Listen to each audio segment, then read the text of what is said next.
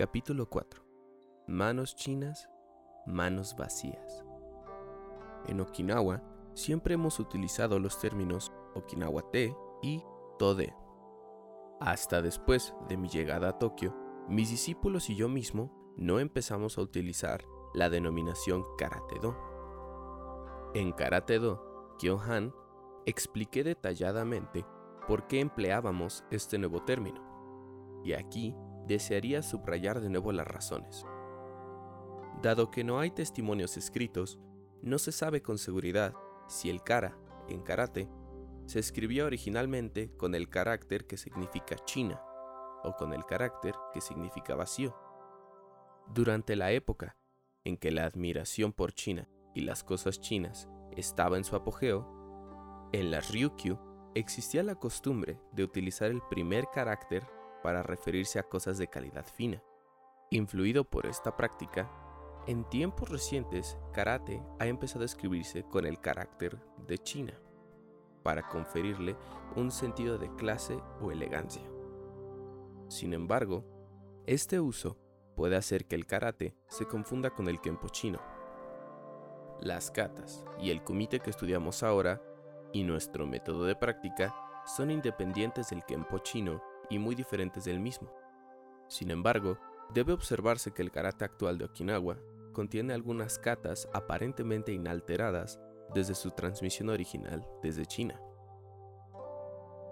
Ahora que Japón se ha convertido en una nación de primer orden mundial, ya no es adecuado utilizar el carácter que significa China como nombre de este arte únicamente japonés. Kara con el significado vacío, implica autodefensa sin armas, con manos vacías, y esto es apropiado. Al igual que un valle vacío puede propagar el sonido de una voz, también la persona que sigue el camino del karate debe conseguir el vacío liberándose de todo egoísmo y toda codicia. Vacíate por dentro, pero obra rectamente por fuera. Este es el verdadero significado del vacío en karate. Una vez que uno ha percibido la infinidad de formas y elementos del universo, se vuelve al vacío, a la sensación de vacuidad. En otras palabras, el vacío no es más que la verdadera forma del universo. Hay diversas técnicas de lucha. Yarijutsu, técnicas de lanza, y Bojutsu, técnicas de bastón. También hay formas de artes marciales, tales como judo y kendo. Todas comparten un principio esencial con el karate, pero solo este establece explícitamente la base de todas las artes marciales. Forma equivale a vacío, vacío equivale a forma. El uso del carácter, que significa vacío, en karate se basa realmente en este principio. Algún tiempo después de que yo empezara a preconizar el uso de los caracteres actuales para escribir karate, recibí una carta de protesta de un hombre de Okinawa. La carta decía, Recientemente he oído que en Tokio usted ha cambiado el kara en karate del carácter que significa China al carácter que significa vacío, y deseo preguntarle las razones que ha tenido para hacer eso. El carácter que significa China se ha utilizado a lo largo de nuestra historia y estamos acostumbrados a usarlo. ¿Qué le ha llevado a cambiarlo tan repentinamente? Aún hoy, hay muchas personas en Okinawa que opinan así. En respuesta a la carta, solamente pude decir, en Karate Do Kyohan he explicado detalladamente mis razones. Le agradecería que tuviera la amabilidad de consultar mi explicación allí. En realidad, no existe evidencia que ligue el uso del carácter, que significa China, con los orígenes del karate. En los viejos tiempos, la gente no tenía específicamente en su mente los caracteres chinos cuando hablaban de karate. Yo mismo no veo ningún sentido para utilizar el carácter que significa China.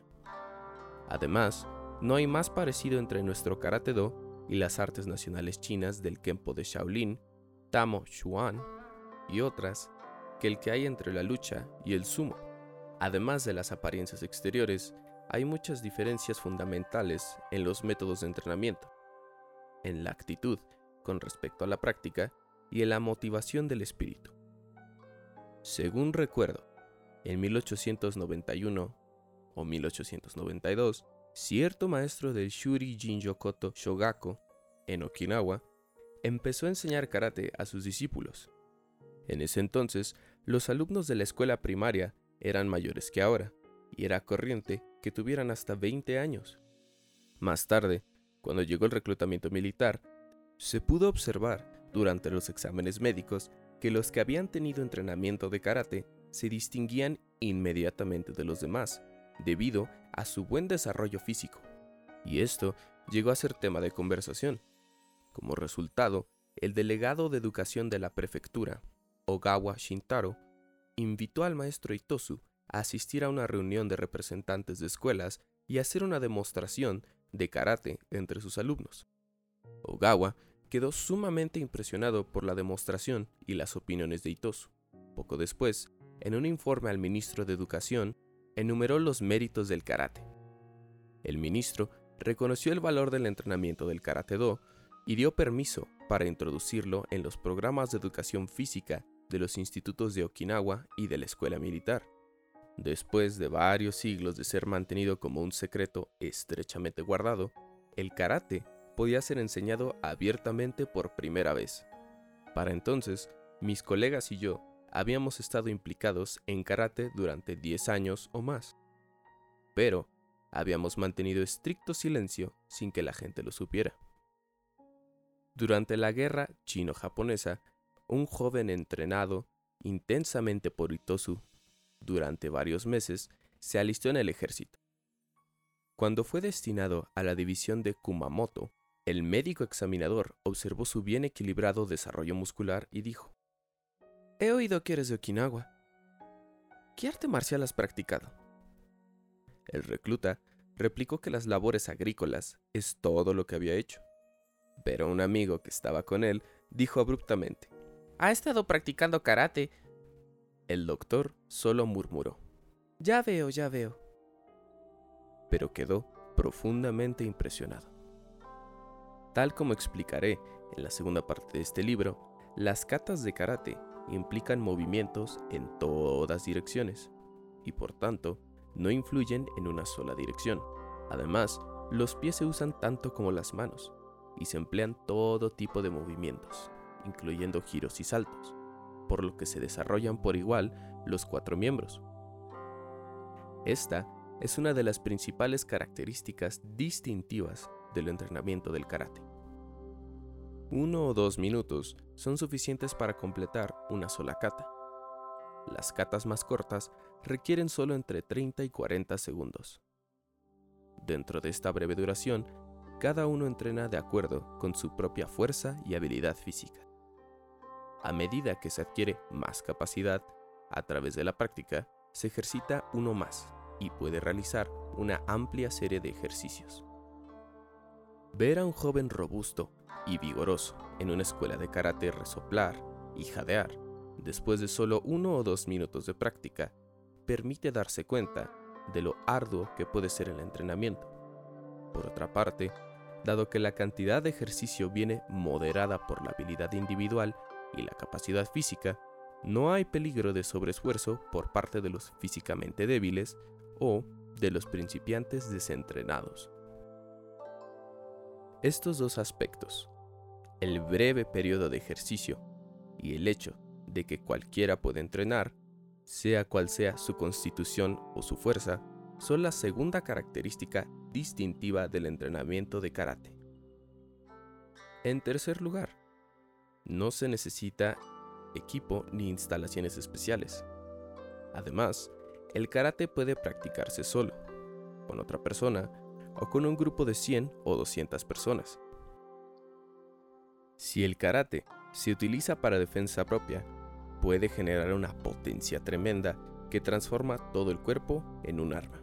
Además, en menos de un año, uno llega a darse cuenta de la adaptabilidad del espíritu humano y demostrar gran capacidad para perfeccionar tanto la mente como el cuerpo. En mayo de 1922, el Ministerio de Educación patrocinó la primera exhibición atlética anual, que se celebró en Ochanomizu. Como presidente de la Asociación de Artes Marciales de Okinawa, la Oficina de Asuntos Educativos me pidió que aprovechara esta oportunidad e introdujera nuestro arte marcial nativo en el propio Japón. Acepté con entusiasmo y empecé a hacer los preparativos de mi viaje a Tokio. Dado que me considero un mal orador, pensé de qué modo podría explicar este arte marcial único a personas que por primera vez oirían hablar de él y lo verían. Después de mucho reflexionar, decidí llevar a Tokio fotografías de las técnicas de mano y de pie. Las katas y los kumites las clasifiqué y dividí en tres rollos para facilitar su manejo. Había planificado originalmente regresar a mi casa de Okinawa inmediatamente después del acontecimiento, pero durante la exhibición recibí un mensaje de Kinjo Saboru, diciendo que Kano Jigoro, el gran maestro de judo, deseaba aprender karate conmigo. Al no considerarme yo mismo digno de tal honor, lo decliné humildemente, diciendo que debía volver a casa inmediatamente después de la exhibición. Sin embargo, me ofrecía realizar una visita a su dojo antes de regresar. La respuesta fue, sería pedir demasiado que me visitara solo por mí. Le ruego espere dos o tres días. Me gustaría que otros le vieran. Cuando visité el Kodokan tres días más tarde, me encontré frente a un selecto grupo de unos 100 judokas. No tenía nadie que me ayudara. Afortunadamente, un joven llamado Kima Shinkin, que había sido instructor de karate en Okinawa, estaba en Tokio asistiendo al Tokyo Shoka Daigaku, o sea, el precursor de la universidad Hitotsubashi. Accedió a actuar como mi compañero y juntos demostramos las katas y el kumite. Varias katas, especialmente Kanku, parecían interesar particularmente a los espectadores y nos pidieron que la repitiéramos varias veces.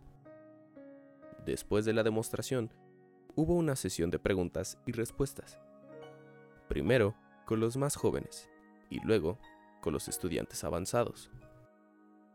Más tarde, mientras sosteníamos una agradable charla, Kano Sensei me preguntó cuánto tiempo tardaría él en aprender todas las katas. Cuando le respondí que creía que tardaría más de un año, él respondió, Bien, no puedo obligarle a que se quede aquí todo ese tiempo, pero desearía que me enseñase al menos dos o tres.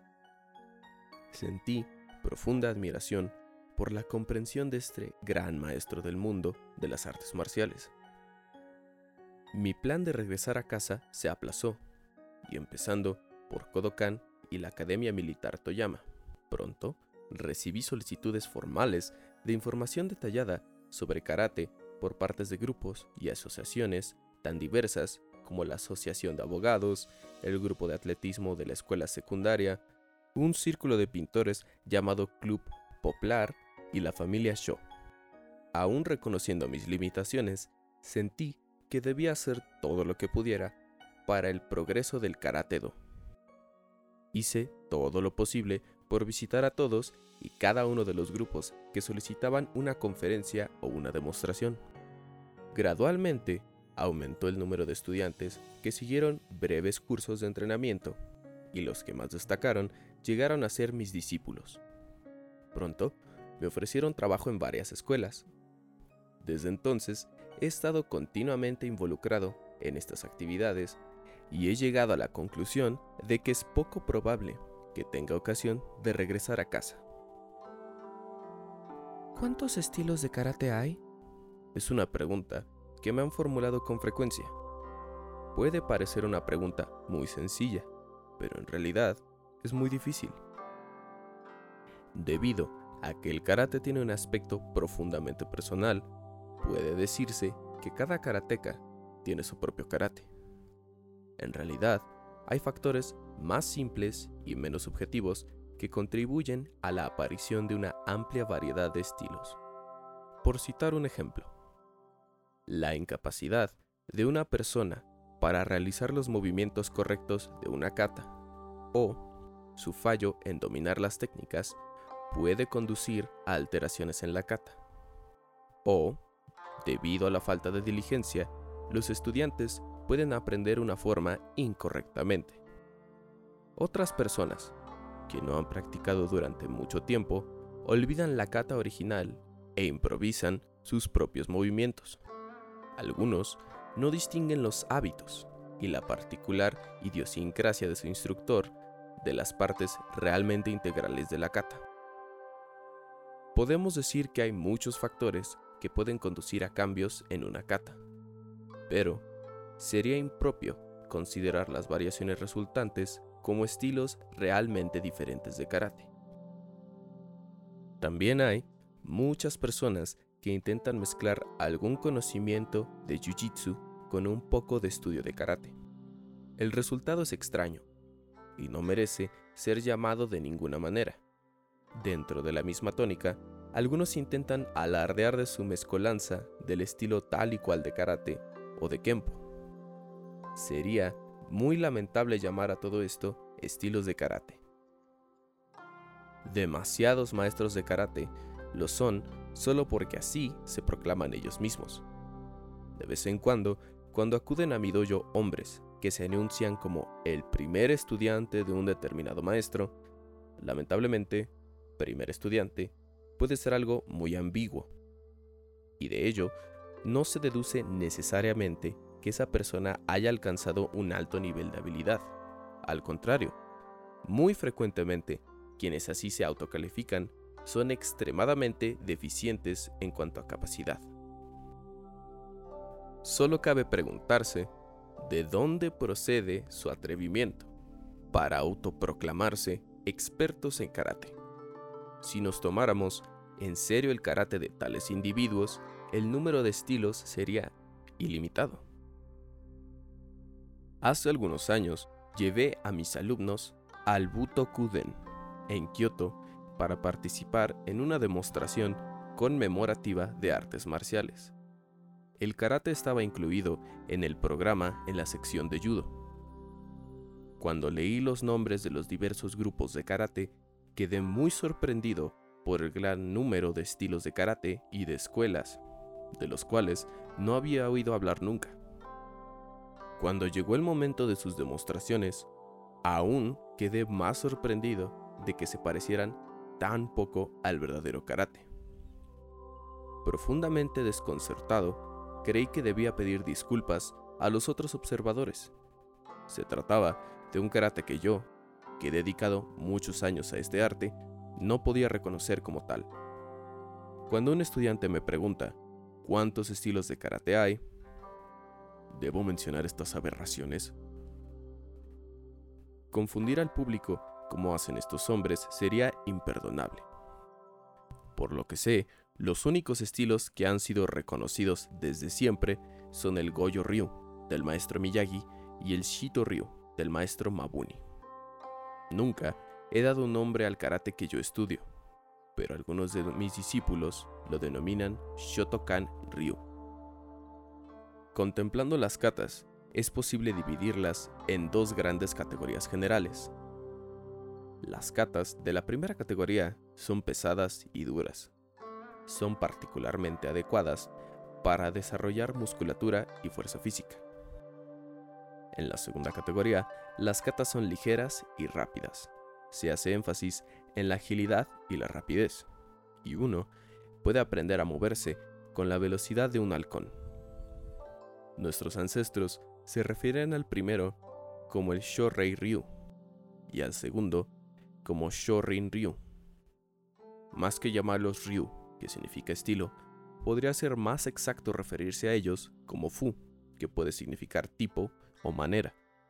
En cualquier caso, es solamente una división general, pues las katas Shorei contienen acciones lentas y pesadas, y en las katas Shorin pueden verse acciones ligeras y rápidas. Ambos tipos de kata deben practicarse y estudiarse objetivamente, de modo que no se aprenda un tipo con exclusión del otro.